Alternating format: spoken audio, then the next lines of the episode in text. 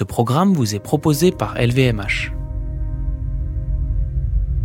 La définition du luxe. My definition of luxury, it's something that enhances our everyday life and which makes us dream. And the following question for me is what is luxury in the 21st century? And I think that today's dream shouldn't damage tomorrow. And that's what we're trying to do with Les Bouches Rouges. C'est pas du luxe. C'est pas du luxe.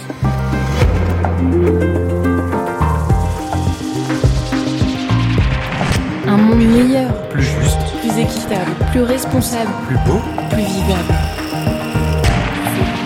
Du luxe. Un monde comme ça, c'est pas du luxe.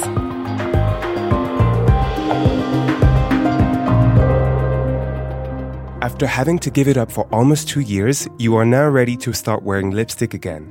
But what if all these hours spent under a mask had also left you some time to think about your makeup consumption? About the amount of plastic and microplastics that this tube of nondescript nude lipstick you've had your eye on means for you and for the planet. Or to actually take the time to check out the ingredients of this eyeshadow palette that has been on your wish list for months. Today, in C'est pas du luxe, our guest is Nicolas Gerlier. Longtime marketing director for big fashion and beauty brands, he decided in 2016 to launch La Bouche Rouge, a luxury makeup label based on two major principles a substantial blacklist of ingredients that are banned from its formulations, petrochemical products, endocrine disruptors, silicones, and a flat refusal to use plastic for its containers. The end result rechargeable vegan lipsticks held in metal tubes and leather cases, mascara wands made out of natural fibers held in recycled and recyclable glass tubes, highlighters using sustainably sourced mother of pearl. Overall, an almost complete range of makeup products that are made in France and designed so that you can pay a little more attention to what you put on your lips, on your eyes, and in your trash can. In the on a transformé la 1960s, the cosmetics industry was transformed to euh, become more masstige. On a mastige. transformé la It was transformed towards more volume, more internationalization, more spreading. Et donc on The market was et à force rationalized, and by rationalizing the market, we lost a little bit of un peu de flavor. And to me, luxury and mass market are too close today. What's the difference today between a mass market cosmetic line which is sold in the retail qui est vendue chez sector or a cosmetic line which is sold at Sephora? entre les deux distributions et les You can even wonder about the difference between the two different en fait, de types of un produit aussi distributions and products. sélectif, alors qu'il n'a, And to me, it's almost shocking to be selling a product at such a high price in the selective section when it doesn't have any special asset other than a logo, euh, which creates the difference of the euh, price. So I wanted to come back to this euh, idea that a cosmetic line was something that we could get as a present, buy for ourselves, keep, euh, treasure, ce qui était le cas dans les années 30 which was the case in the 1930s in chercher sa ligne de Paris, Place Vendôme. recharger sa ligne de You'd go and look for your Et je crois que cosmetic line, you'd go to refill your cosmetic line. And I think I'm the first euh, person to trigger this evolution on euh, cosmetics with La Bouche Rouge. euh, We're the first high euh, end, that's how the Chinese define us today, prestigious makeup brand to do it. And I think this evolution euh, already je crois que cette happened in the perfume industry sur le parfum et déjà en route sur, euh, sur le and is already starting in vrai que c'est assez care. étonnant, mais sur le In the makeup personne n'avait franchi industry, encore le pas. no one had gone for it. La maison euh, a, a commencé The brand euh, started with rouges à lèvres, lipsticks, with this name. La Bouche Rouge. tout le monde avait Everyone compris que je ne actually thought that I was only going to sell lipsticks.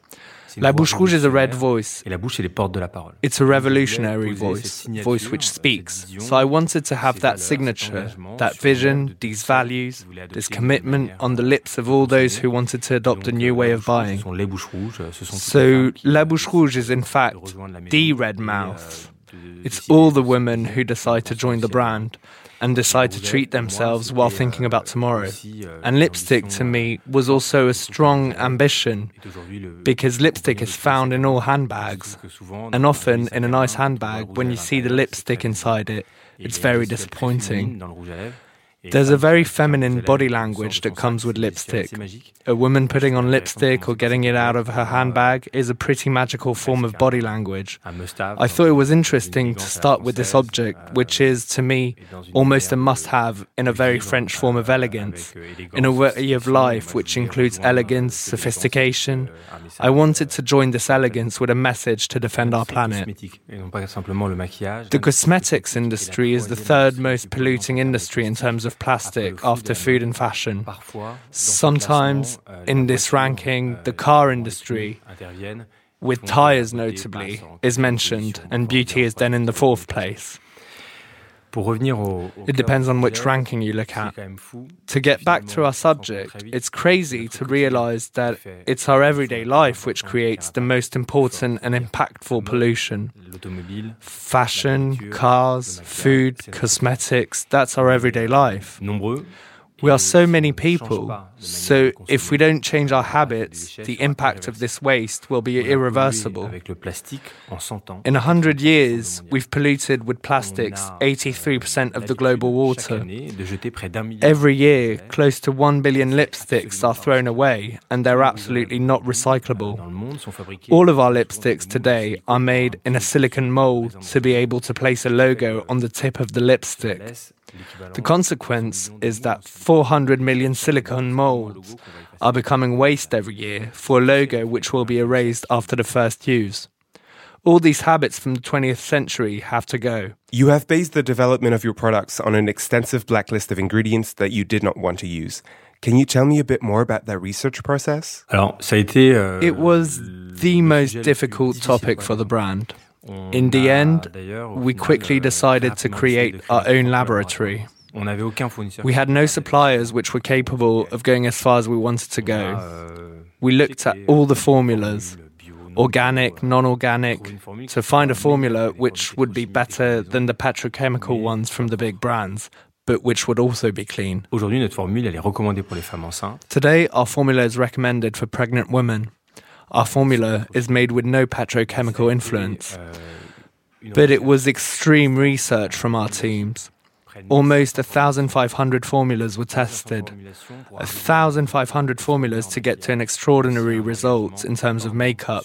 But this formula is also a huge commitment. Are there things that the law doesn't forbid and that you have still chosen to ban preemptively? Bien sûr, le microplastique. Qui a envie de manger Of course, plastique dans les- microplastics.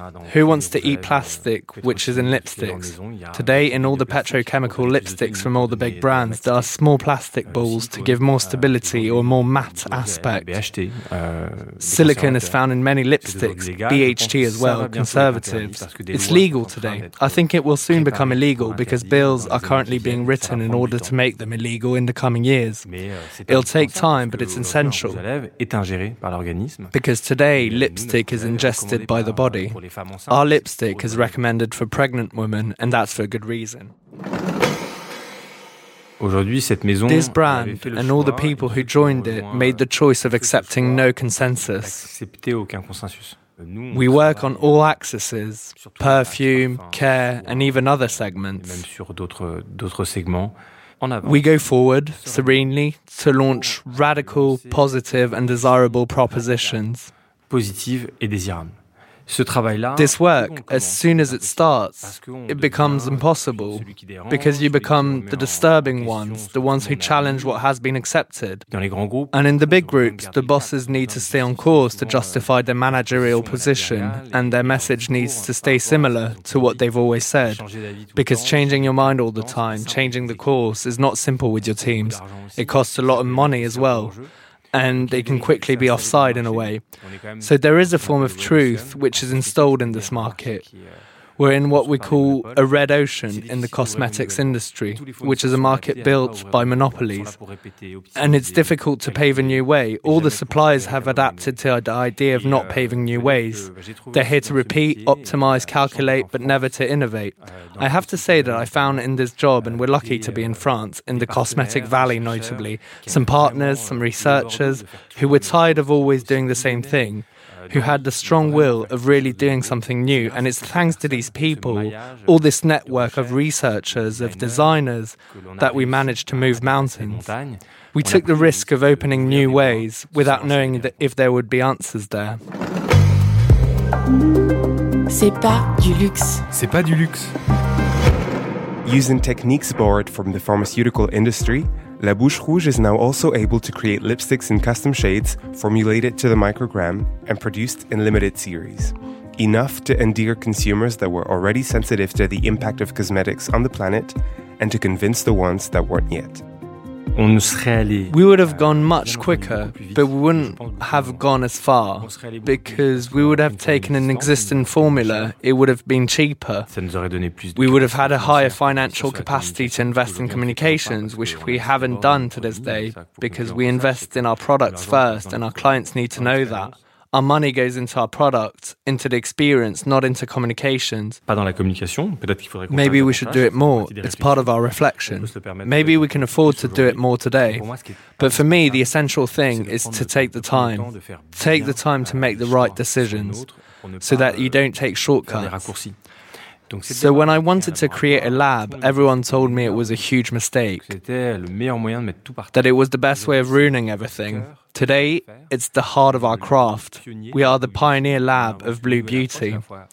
We're inventing a new approach which is clean in terms of formulas, but also clean in the manufacturing process. We've started a global revolution in the cosmetics industry thanks to this lab.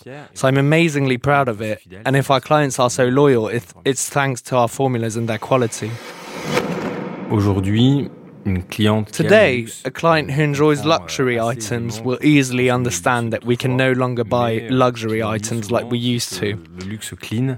Uh, but what bothers her most of the time is that clean luxury is often a bit dull, not very sexy, and very far from the codes of famous luxury brands. What we try to do is get closer to them. So we do have clients who don't come with a responsible approach, but are delighted to find out that they can finally buy something desirable but also clean. A clean formula but also clean packaging and manufacturing process. These clients choose us for two reasons. Either because they love our items, the design, so much that they end up buying the whole line. And through the experience, they learn that everything is clean, refillable, that every detail is thought of. The supply chain, the packaging, the formulas, they're delighted about it. It gives them a very particular feeling.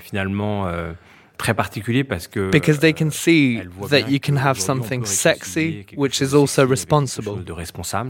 So they become the first activists because they become addicted to the brand and they speak about us spontaneously. Euh, That's a lot of our clients. Then there are other clients who have been involved for a long time in environmental causes, who bought clean makeup with clean formulas, but with packages which are often not clean at all. But often the makeup wouldn't be desirable at all. And these women know that we have to change our way of buying things. They are committed in their everyday lives, how they travel, how they build a house. They are fully in line with our values, and they are happy for once to be able to have something very desirable or to buy it as a Christmas gift, but which is also responsible. Euh, to me, handcraft is an answer to waste.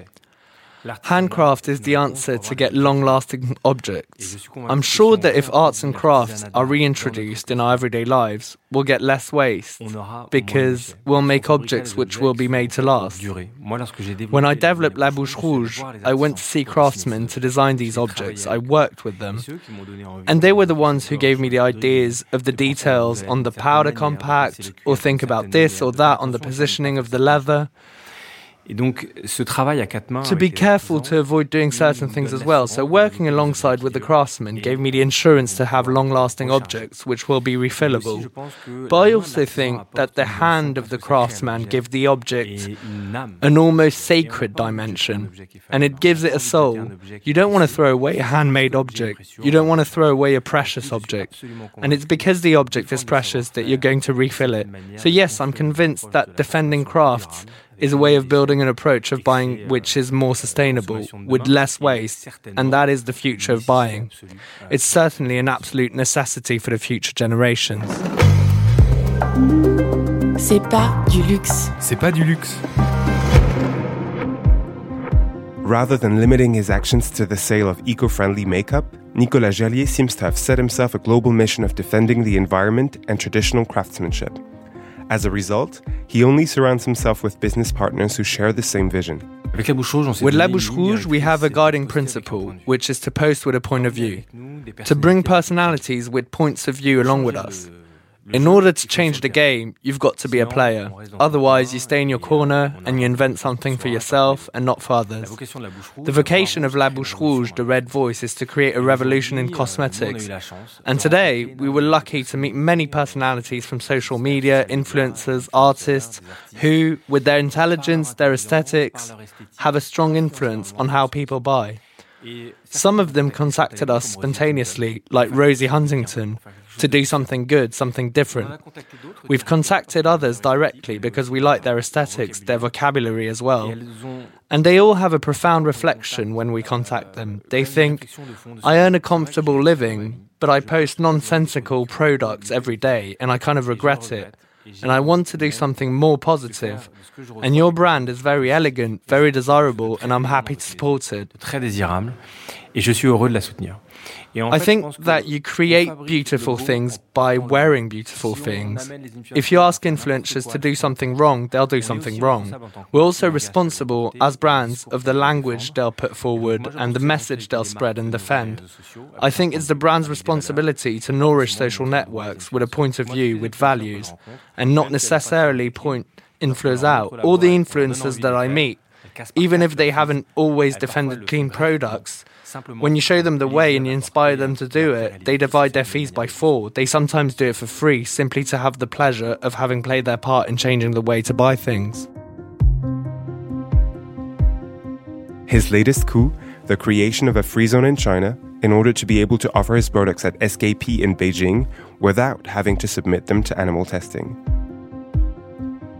It's a very important point, and I'm very proud of it. It's true that La Bouche Rouge is the first brand to be authorized for sale at SKP without tests made on animals. It's a revolution, just like this brand, which always manages to move mountains, because I give nothing away. That shop, SKP, came to see me at Station F at the time. I was in the HEC incubator at the Station F. They offered to open a big market with them. I refused because it didn't match with the values of the brand.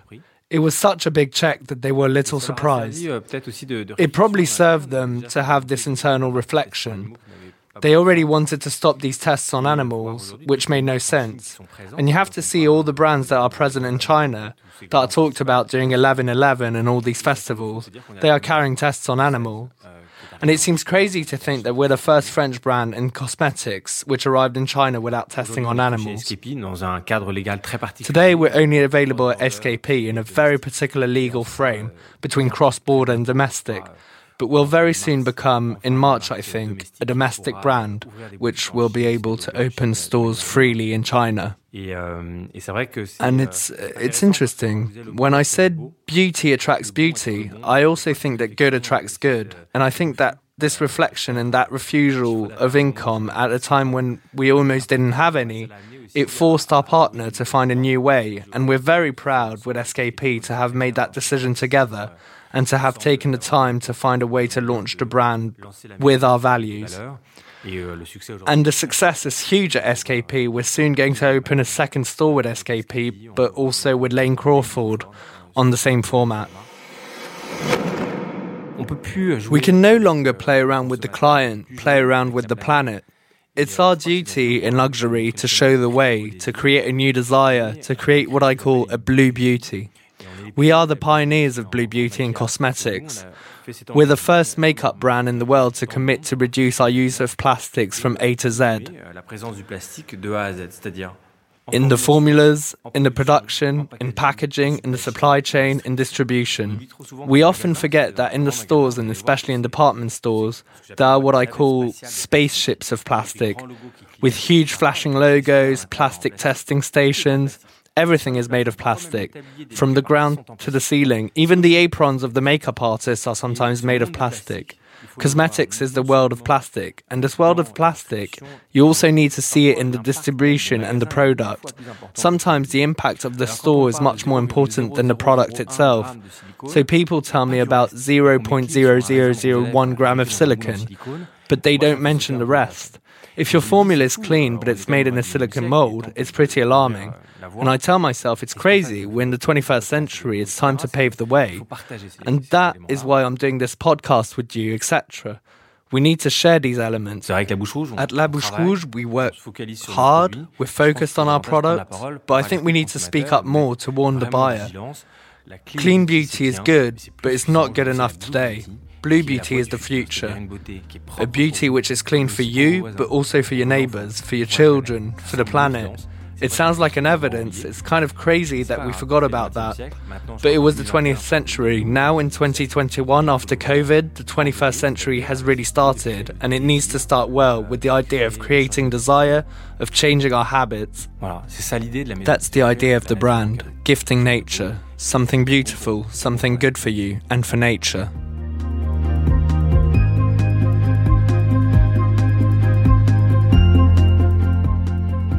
Left untouched for months of back and forth between periods of confinement and curfew, a big part of your makeup is now more than likely to be expired on top of being unrecyclable. If you want to start a new collection the right way, without becoming the kind of hoarder that even Marie Kondo wouldn't be able to handle, you now know who to turn to.